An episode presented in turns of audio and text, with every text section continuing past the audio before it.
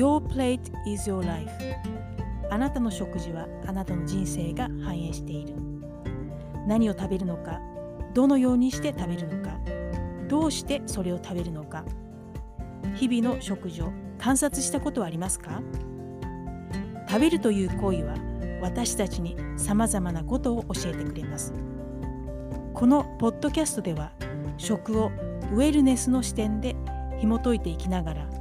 自分らしくチャレンジし輝き続けるためのヒントやヘルスコーチングを通じて分かったことや日々の生活からの気づきを皆さんにシェアしていきたいななんて思っていますそしてこのポッドキャストを聞いてくださった方が少しでも心が軽くなったり笑顔になったり自分らしくチャレンジし続ける勇気を感じられたらなぁなんて思っています。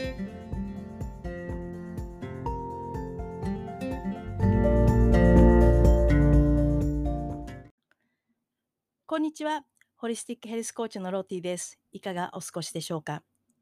?7 月最後の月曜日の今日、毎日暑いですね。これから夏本番、夏休み、そして秋、一気に今年も終わってしまうなぁなんて感じてしまうのは私だけでしょうか？先日、知人とランチをしたんですね。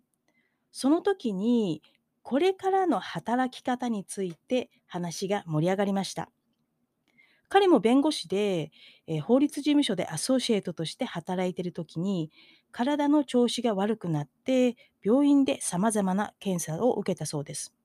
でも、結果的には原因が判明せず、先生は、ストレスが原因ですね。と言って終わってしまったそうです。その話を聞いて、私は、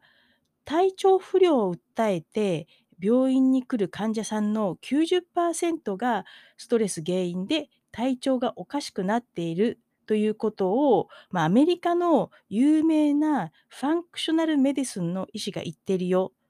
とお話をしたらとても驚いていました。そして彼は仕事が大変だ、人間関係が大変と思うのは普通だけど、その感情に圧倒されてしまってもどうしていいかわからないってことは誰でもあるんだよね。そしてストレスで体調がおかしくなってもそれを認めることが負けと思ってしまってなかなか相談ができなかった。でもこのまま何もしないと本当に取り返しのつかないぐらい体調が悪くなると思って思い切って環境を変えることにしたんだよ。と当時の状況を振り返って話してくれました。皆さんはどうですか？この話、共感できる人多いんじゃないかななんて思っています。私も法律事務所にいた時、そして今も仕事や人間関係で圧倒されてしまうと感じることは多々あります。そして体調が悪くてもそのことについて、まあ、上司とか同僚に相談するなんて、やはり弱い自分をさらけ出していると思ってしまい、なかなか相談はできません。そこで今日は体調不良の90%はストレス起因、ストレスのサインについて皆さんと一緒に考えていきたいななんて思っています。慢性的なストレスが体に悪いっていうことは誰もが知っていることだと思います。でも、そのことと実際に体で起きていることをつなげて考えることができる人はどれぐらいいるでしょうか例えばお腹の張り。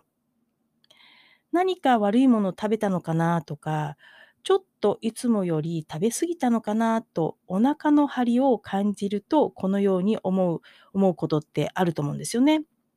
でも、仕事の締め切りが迫っていること、気まずいことや嫌な会話をしたこと、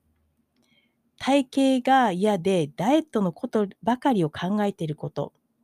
とお腹の張りをつなげて考える人はどれだけいるでしょうか。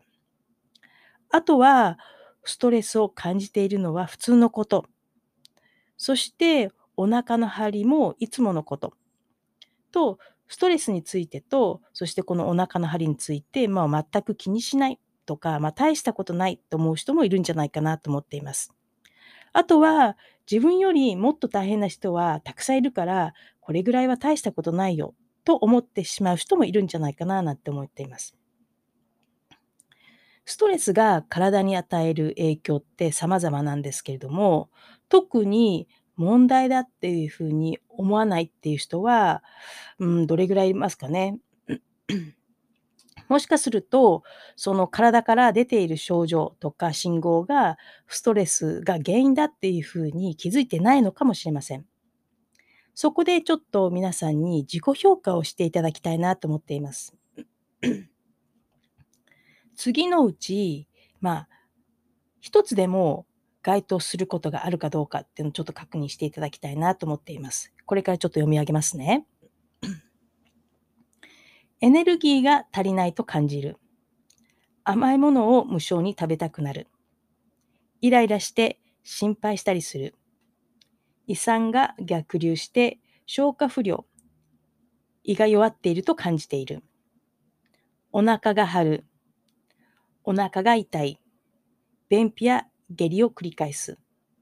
なかなか寝れない。よく目が覚める。十分な睡眠をとっていたのに朝目が、朝すっきり目が覚めない。疲れているけれども、ハイな気分。よく風邪をひく。性欲がなくなってきた。髪の毛が薄くなってきた。もしくは髪の毛がよく抜けるようになってきた。えー、生理不順、生理が止まる。あと、PMS がひどい。え、肌の調子が悪い。どうでしょうか？これらすべてストレスによる体からの信号なんですよね。とても身近な信号ですよね、これらのサインって。もちろん、ストレスが原因ではない可能性もあります。なので、心配なことがあれば、まあ、必ずお医者さんと、まあ、相談していただきたいんですけれども、このこのストレスのサイン、先ほどこう読み上げた項目、これってストレスじゃなくて、日々こんなことを感じてるから全く気にしなかったっていう人もいるんじゃないかななんて思っています。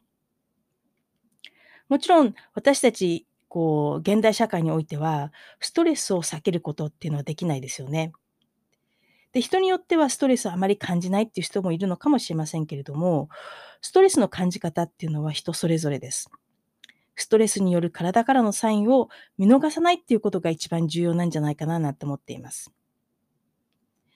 私はストレスを感じている時って、えー、まあ、どのように対処しているか、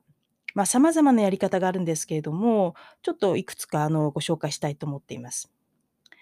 えー、1つ目は、まあ、意識的に深呼吸をするっていうことをやっています。えー、ストレス脳のエピソードで少し紹介しましたけれども、呼吸の仕方とストレスホルモンの分泌が関係しているっていうことが分かってきてるんですね。つまり、浅い呼吸は逃げるか戦うか信号で脳にストレスホルモンを分泌するように促してるんです。なので、腹式呼吸でゆっくり深呼吸することで、この逃げるか戦うか信号を落ち着かせるっていうことができて、ストレスホルモンの分泌も収まっていくっていうふうに考えられてるんです。考えられてるんですね。もちろん深呼吸だけではすべあの完全にストレスをなくすことはできないんですけれども、この深呼吸少し意識してみるといいんじゃないかななんて思っています。ストレスを感じているとき、まあ、自分の呼吸を観察してみる。もしくはストレスを感じてなくても自分の呼吸をちょっと観察してみてください。きっと浅い呼吸になってると思いますよ。なので、腹式呼吸でゆっくり深呼吸を時々してあげるっていうのもいいんじゃないかななんて思っています。あと、ストレスを感じている時って、体内で炎症が起きてるっていうことが多いんですね。なので、イートレインボーのエピソードで少しご紹介しましたが、抗酸化作用の強い食べ物を食べるっていうことも効果的なんじゃないかななんて思っています。なので、やはり、まあ、ストレスフルな日々が続いている時とか、イベント、こういう時は、普段以上にまあ、色の濃い野菜とかフルーツを積極的に食べるようにしています。あとは、まあ、ストレスが何らかのトリガーイベントがあるので、ストレスを感じてるっていうことが多いと思うので、このストレスとこのトリガーイベントっていうのを、まあ、観察してみるっていうのも一つの方法としてあるんじゃないかななんて思っています。このトリガーイベントがあると、まあ、ネガティブな感情とかネガティブな思考っていうのが、まあ、湧き上がってきて、だからストレスを感じている。このトリガーイベントとこの感情と思考のパターンを観察してみると、自分でコントロールできてないことに対して強い感情を描いたりしているっていうことが、まあ、もしかすると分かってくるんじゃないかななんて思っています。自分でコントロールできていることにできることに対しては、何らかのアクションを取れると思うんですけれども、そうじゃない時っていうのは、意外と、まあ、頭の中で繰り返し繰り返し、ネガティブな感情とかネガティブ思考っていうのが、まあ、こう湧き上がって、こう、堂々巡りっていうんですかね、っていうのが起きてるんじゃないかななんて思っています。なので、このイベントと感情っていうのを客観的に見ることができれば、えー、おのずと、まあ、どのように、ま対処していけばいいのかっていうのも見えてくるんじゃないかなと思っています。私は、えー、こうマインドフルネスメディテーションっていうのをよくやってるんですけれども、このマインドフルネスメディテーションで、このネガティブ思考であったりとか、感情を手放すっていう練習をしています。まあ、これも一つの効果的な練習な練習方法というかやり方なんじゃないかななんて思っています。えー、3つの方法、えー、簡単にご紹介してきましたが、やはりストレスのサインを見逃さないっていうことが一番重要なんじゃないかなと思っています。体は本当に正直で何らかのサインを出しています。なので、この体からのサイン、何なのかな？なんていうのを、こう、ちょっと立ち止まって見てみるのもいいんじゃないかななんて思っています。そして、信頼できる人に話を聞いてもらうっていうのも重要なステップです。自分で抱えないで、信頼できる人に話を聞いてもらうっていうことから始めてるっていう、始めてみるっていうのもいいんじゃないかななんて思っています。ということで、今回は体調不良の90%はストレス菌、ストレスのサインについてお話をしました。次回も皆さんと一緒にいろいろなことを考えてきたらなと思っています。最後まで聞いていただきありがとうございます。それではまたここでお会いしましょう。Don't forget smile!